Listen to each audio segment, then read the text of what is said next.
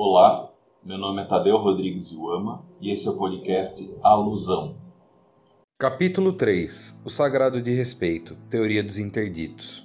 O Kaloá abre falando da dinâmica do sagrado. Para ele, existem sempre três elementos no universo religioso, né, que é o puro, o impuro e o profano. E a dinâmica é que esses elementos se unem dois a dois contra um terceiro. Isso é um reflexo da discussão do capítulo anterior, de que a contaminação é uma característica importante quando a gente discute essas dimensões. E ele vai começar discutindo a noção de sagrado que envolve os interditos envolve o afastamento desses elementos. É muito legal uma nota de rodapé que o Caloá traz, falando, por exemplo, do incesto. O incesto é um caso particular e o Caloá diz que não dá para discutir essa questão de modo totalitário ou totalizante, porque o incesto se manifesta em algumas culturas, não se manifesta em outras, o tabu do incesto, no caso, né? E por isso, falar de interdito como um termo guarda-chuva, para ele é a única possibilidade discussão. Podemos até elencar, a gente pega Freud, René Girard, etc., que, que o tabu do incesto é um dos interditos mais recorrentes? Sim, podemos. Mas ainda assim, o Caloá prefere falar em interdito, sem especificar qual. E ele vai pegar essa ideia e discutir em manifestações concretas para sair de, um, de uma abstração teórica. Ele vai falar que isso se aplica tanto nas sociedades divididas em frátrias quanto nas sociedades divididas em monarcas e plebeus. Nesses dois modelos sociais, a gente tem interdição mostrando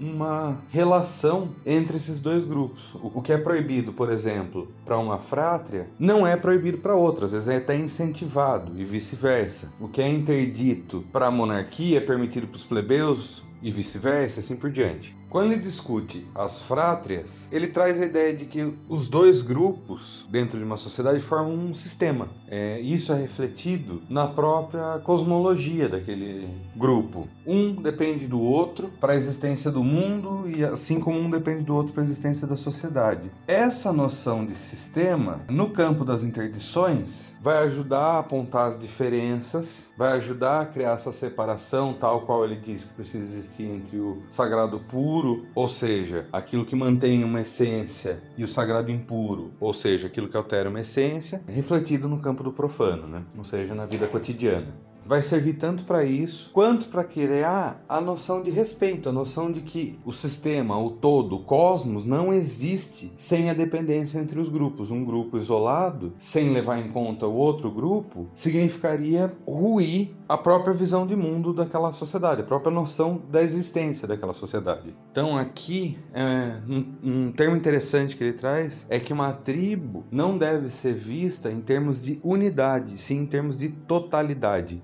O princípio de respeito que o Kaloa usa é de um autor chamado Swanton, é, e em resumo, nas palavras do Kaloa, pode ser definido da seguinte maneira: cada frátria age por conta da outra, seja em que terreno for, ritual, alimentar, econômico, jurídico, matrimonial ou funerário. É, e ele põe em diálogo isso com um outro autor que é o Hertz. Então, nas palavras do Kaloa, tudo que pertence a uma frátria é sagrado e reservado para os seus membros, profano e livre para os da outra. E isso vai ter diálogo também com o sistema das prestações totais do MOS, que é a base do Potlatch.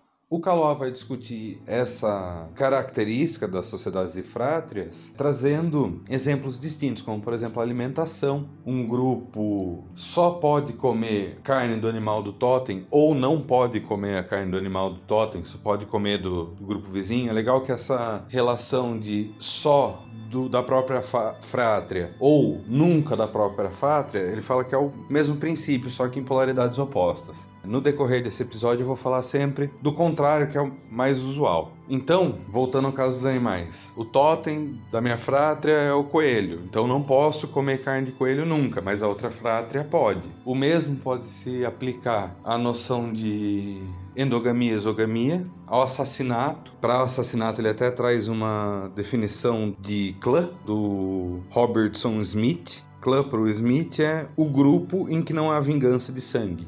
E existe um jogo de solidariedade entre as frátrias. Nas palavras do Caloá, autonomia e dependência mútua fundam simetricamente uma distribuição do livre e do reservado, do profano e do sagrado quando ele fala do consumo de carne ou consumo do totem, né? É particularmente interessante porque ele vai discutir a noção de antropofagia, que é uma perspectiva que me interessa bastante academicamente. É, e ele traz uma frase aqui que eu achei brilhante, enfim, gostaria de citar ela. O organismo não carece da substância de que é feito, mas da que lhe falta. É por essa razão que o indivíduo respeita o seu totem e come do grupo oposto. Consumir o seu próprio totem não o nutriria, antes o faria definhar e morrer de consumpção.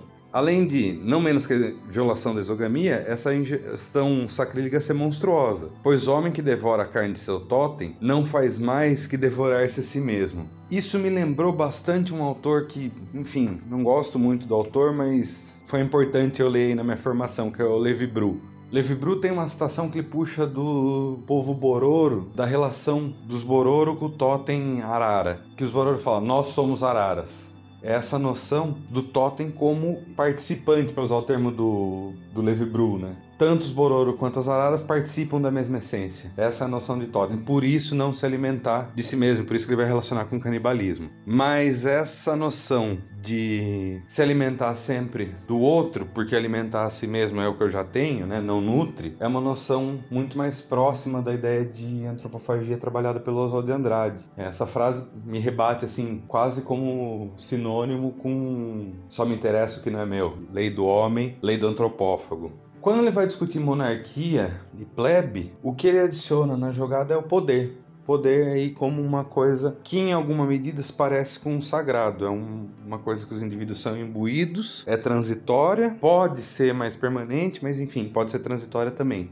E em vez da relação mais horizontal encontrada nas frátrias, existe uma verticalização. Mas apesar dessa hierarquização, o efeito dos interditos é muito parecido. Uma coisa aqui que ele traz que eu acho bem curiosa é que, embora a gente tenha uma diminuição hoje nos totens aí pelas sociedades, o Calau vai trabalhar a ideia de que o totem vira o brasão, vira o escudo de armas, vira emblema e em alguma medida ele permanece, assim, essa mesma noção. Por fim, já encaminhando para o capítulo seguinte, o Caló vai trazer a ideia de que as proibições não impedem o colapso da sociedade, né? elas retardam o fim da sociedade. É uma noção aí entrópica do Caloá, né? As sociedades tendem a se desestruturar, mas um sistema de interdições prolonga esse fim que é inevitável. Por isso, já fazendo a ponte para o próximo capítulo e para o próximo episódio, de tempos em tempos a sociedade precisa de uma refundição,